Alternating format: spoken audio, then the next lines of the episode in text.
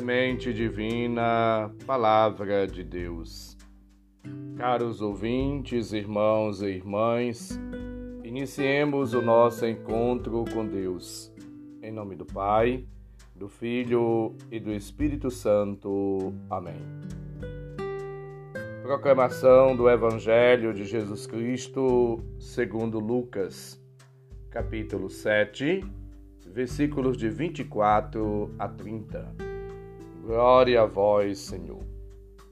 Depois que os mensageiros de João partiram, Jesus começou a falar sobre João às multidões.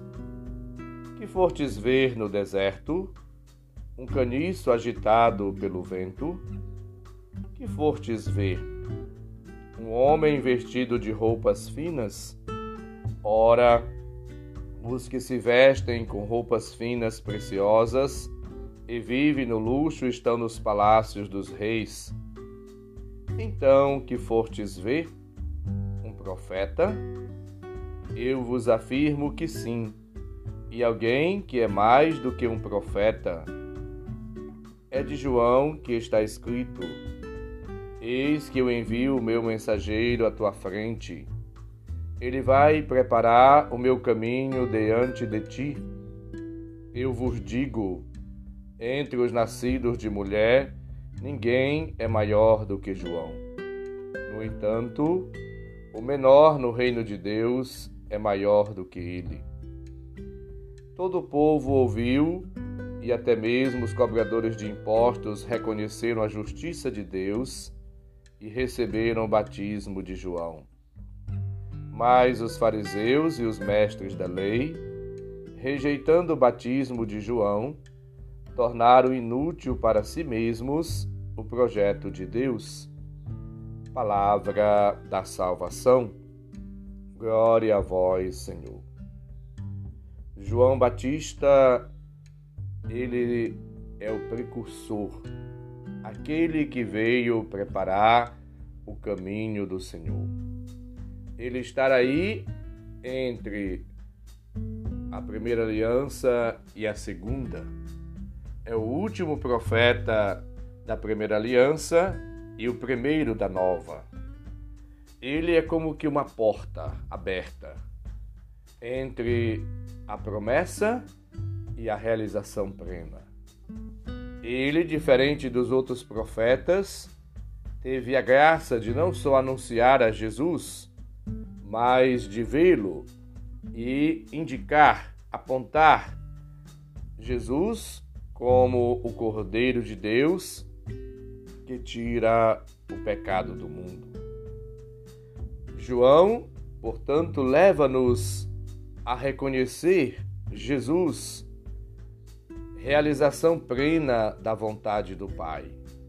Somos chamados a acolher Jesus na nossa vida a deixar-nos, portanto, tocar, envolver, inebriar, encharcar, plenificar da graça, da presença, do Espírito, dos dons e dos benefícios divinos apresentados por Jesus. João Batista aponta, portanto, Jesus como aquele que purifica, que perdoa, que tira o pecado do mundo. Somos chamados a viver uma vida em Deus, a deixar-nos de verdade nos converter. Você, caro ouvinte, como está vivendo a sua missão, a sua vocação, a sua vida? Suas atitudes, suas palavras, suas ações, suas obras, seus gestos evocam a Cristo, levam as pessoas ao encontro de Cristo? Nós estamos agindo e vivendo como João Batista, na humildade, na simplicidade, como canais e instrumentos da graça de Deus, como mensageiros do Cristo.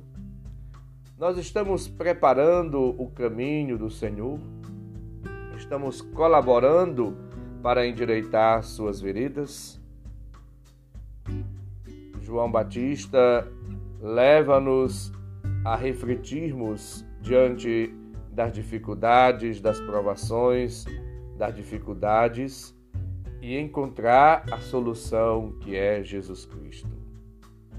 A nova criação, o novo reino trazido por Cristo, requer e exige de você e de todos de mim uma mudança radical. É preciso receber uma vida nova, viver atitudes, gestos, comportamentos, ações novas. O encontro com Cristo deve, de fato, nessa experiência filial de amor, de intimidade, de gratuidade, levar-nos a uma conversão, a uma mudança radical de vida e de atitude. A alegria trazida por Cristo, a graça, a benevolência, a libertação, o perdão, a salvação, a redenção que Cristo opera e oferece a todos, devemos assim acolhê-la para que transfigurados, transformados, redimidos, libertos de verdade por Cristo, possamos viver uma vida na firmeza, na coragem, na perseverança, no testemunho de Cristo ao longo da nossa vida. Jesus alerta-nos hoje para o perigo de não fazer a escuta da palavra de Deus. E que esta escuta também não seja apenas aí despercebida, mas nos leve de fato a uma verdadeira conversão. A conversão é experimentar este amor de Deus, este amor esponsal, este amor gratuito, este amor íntimo, esta relação bonita entre Deus e o seu povo, entre Cristo e a sua igreja, entre todos, somos chamados a viver unidos em Cristo uma profunda e íntima relação de amor, de comunhão, de unidade, para formarmos uma só carne, um só corpo bem unido, como lembra-nos Efésios 5:31. Somos chamados a viver uma só vida, Gálatas 2:20. Somos chamados, portanto, a responder ao amor de Cristo por nós numa atitude de mudança, de conversão, não esquecendo que ele nos amou e se entregou por nós. Gálatas 2:20. E assim vivendo uma vida de entrega, de oferecimento, de mortificação para o pecado, para o mal, para o mundo, para nós mesmos, renunciando a nós mesmos e acolhendo e recebendo a graça de Deus na disponibilidade do dia a dia, carregando nossas cruzes, enfrentando as intempéries, as dificuldades próprias da nossa vida e missão, somos chamados a viver para Deus uma vida nova.